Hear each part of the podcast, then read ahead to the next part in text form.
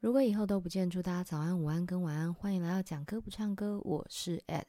今天要讲这首歌，我觉得算是寂寞排行榜里面非常非常经典的一首代表作。不过这首曲子在不同人的心里会有不同的版本，来自于因为有三个知名的女歌手演唱过这首音乐作品。在词呢，则有三位写词好手都有替这首曲子填词过。我自己最喜欢的版本，待会就会用这个版本去替大家唱出来。那这首到底是什么样作品呢？这样说起来，好像他的前世今生哦。在一九九五年五月六号这一天，黄莺莺发行了他的专辑，里面有一首歌就叫做《晴雪》，当时的作词者是姚若龙。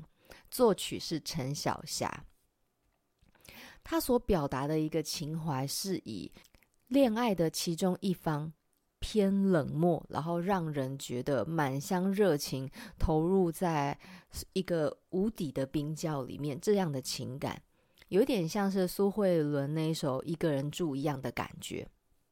所以他说，晴雪，感情中的雪。通常都不是来自于外在，而是互动的那一方。嗯、如果讲到婚姻的话，似乎大家都很喜欢讲哦。呃，常常觉得婚姻中经历了风风雨雨，最后你才发现这些风雨都是另外一半替你带来的。这个又是另外一段话，你知道？尤其是当了两个孩子的妈之后，那整个生活是翻天覆地的。是奉劝各位，如果你喜欢小孩，你生一个就好，我觉得生一个是很完美的一个状态。生两个，整个世界会大变动，除非你的经济能力相当的好。这首曲子我是觉得非常非常的优美，以至于在一九九九年九月一号，王菲的专辑里面也出现了这首曲子。此时的她换了一个新的名字，新的内容，名字叫《暧昧》，由林夕填写。歌词内容呢，是在描述一个。没有名分的相恋，这种站在边界，你明明知道对方对你有意思，你也喜欢他，可是对方迟迟不踏出那个边界的焦急跟忧郁，这个也是非常多人听过的版本。一直到这个是二零零二年五月三十的时候，这是我非常非常喜欢的版本，由侯湘婷所演唱的《暧昧》。那这时候作词的人就变为姚谦。它里面讲的情感真的是比前述的那两种情感，又是更曲折的一个状态了。它这里的暧昧已经不是在那个感情的交界，也不像晴雪一样，就是是在感情中的。他这个已经是离开这段感情，可是呢，他自己却还贪恋，还舍不得放手的这种状态。那现在就为各位简单的演绎一下。美梦里有怎样气候？你终于回过头看我，抱着你幸福的轮廓，连叹息都变得清澈。你的温柔还清晰如昨。伸出手，仿佛就能触摸。美梦里有怎样气候？这里是没有答案的，所以美梦里的细节都忘了。可他记得一件事情：你终于回过头看我，所以就是他最想念的人，终于在一起他了。视角放在他身上了，抱着你幸福的轮廓。抱着你幸福的轮廓，这个轮廓是外围外缘的东西，它不是一个内心的事情，所以他记得是那个很抽象的抱着你的那个模糊的感觉，连叹息都变得清澈。所谓的叹息变得清澈，这个叹息是一种遗憾跟无奈，连这样的负面的情感突然都变得很干净、很透明。很无关紧要了，也就是说，在这个美梦的前提下，他抱了他，他看了他，所以他突然觉得那些无奈的情感都不重要了。你的温柔还清晰如昨，好像都还像以前一样没有变。伸出手仿佛就能触摸，所以那样的悸动跟心里的那种爱跟热恋都还在，都还燃烧着。好，下一段，我终于不那么执着。接受分手是一项预谋，就算是轻轻的微风，也在试探思念浓薄。你忘的伞还倚我的窗，望着窗外那悠悠春光。我终于。不那么执着，不放，不那么放不下了。我接受我们的分开是你早就想好的事情，就算是身边那一丝一点没有情感的自然现象，我都会觉得它在刺痛我，在引起我的感伤跟思念。包含你望的伞还依我的窗，伞应该要收起来了。你已经忘了那么久了，我的心也该收起来了。可是你忘记的东西，我还任它占领了我的生活角落。随着那把伞，我看向窗外，那悠悠春光。在梦里，我忘记了气候，可是在这里，所有的细节、微风、春景，我都能一一的留意跟记在心里面。然后副歌。我自私，也许心中的情感有一种暧昧的美满，忘记了思念的负担，听不见你们相爱近况。我自私，也是心中的期盼有一种暧昧的晴朗。站在这城市某一端，寂寞和爱像浮云聚又散。我心中自我决定继续和你的情感，就是你已经离开我，已经继续下一段人生了。可是呢，我还爱着你，而且我无法停止这份爱。有一种暧昧的美满，因为这份爱我没有办法跟你确认，我也不打算结束，我就继续爱着，我就继续想念你，继续爱着你，好像你也没有直接说不行嘛，所以它似乎存在一种没有办法说清楚、说明白的那个清楚的边界感，这样是否是一种暧昧的美满呢？呃，也许是的，忘记了思念的负担。我还爱你，然后这种爱让我不断的去回忆过往的美好，好像那个美好可以让我忘记想念你是一件痛苦的事情。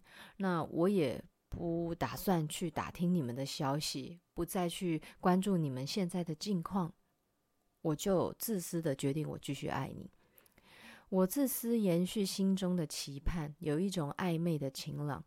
我自己决定要继续等你，继续等待那一天的到来，仿佛这样就可以模糊那种心里的阴霾。我好像总有一天可以等到那样的晴天。站在这城市某一端，似乎就是说明了我和你同在这大城市里，但是已经分散，各奔不知何处去了。突然觉得人很渺小，所以呢，抬头望望天空，爱你的寂寞和对你的爱，就好像那个云跟风自然而然的吹着摆动，吹着聚散。这是一首非常美丽的作品，在所有版本里面，我觉得这首歌的词境啊，很容易共感我的情感。他写的好好哦。是有一点点，虽然会有一点像是痴男怨女的那种情感，就是你不等我，可是我还等你。可是他把它写得非常的精致，然后非常的遗憾，缺憾的美，不会觉得好像痴男怨女的那种痴傻，然后让你觉得很痴缠。在这里，这个情感是很幽微的，只是透过这种方式去继续让自己不崩溃，这是让自己不会崩溃的一种方法。我继续爱你，我也不让你知道，我也不打扰你。只是他讲的非常的隐晦，这就是在大概两千年、千禧年前后交界，这时候的情感都还没有像现在一样。因为最近就有听到一些歌很可怕，就是一一夜情的，然后讲的太……其实讲一夜情的歌有非常多高干的情绪表达，可是不知道为什么这几年一夜情的方式，呃，不是一夜情的方式，一夜情的方式就那一种嘛，就野兽的方法去排解。重点不是这个，就是在描写一夜情这件事情。我觉得在这几年已经超出我能负载的状态了，我超出我能负载的能力，就是有吓到我，所以我的歌单就变成只能往回头走，或者是留在原地而已。那陈小霞她的作词，哎，不是作词。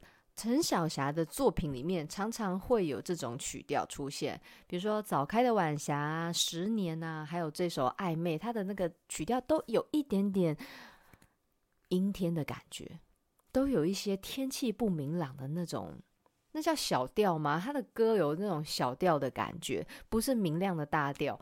我这我这乐理烂爆，可是你们应该可以明白，就是陈小霞作品常常会有这种阴郁阴郁的曲。曲风呈现，但不是那种超级忧郁的，而是会让你掉进自己回忆漩涡的那种感觉，而且是舒服的忧郁，舒服的忧郁，没错。那为什么最近拖了这么久才更新这一集？原因是因为这个月我在准备我的汽车驾照。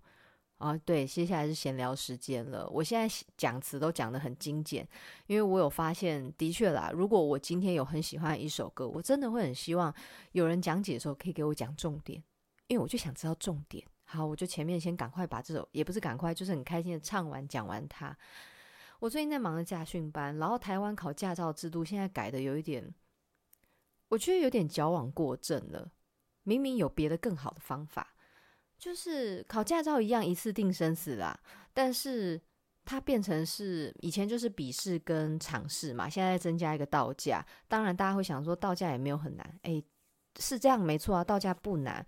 但是现在有抓了太多的细节了，以前可能还有一些暧昧的空间，我硬要引入今天讲的歌。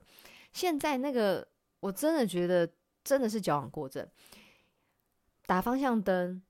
或者是像什么上车检查、两段式开车门，还有车子越线之类的事情，现在就是一律扣三十二分，下次再来。对，的确人是要遵守规则的，但是我觉得这个是，这不是开车教人开车的一个好的方法。现在要笔试嘛，然后笔试把一些简单的题目全部抽掉，这个你就是题库做熟就对了。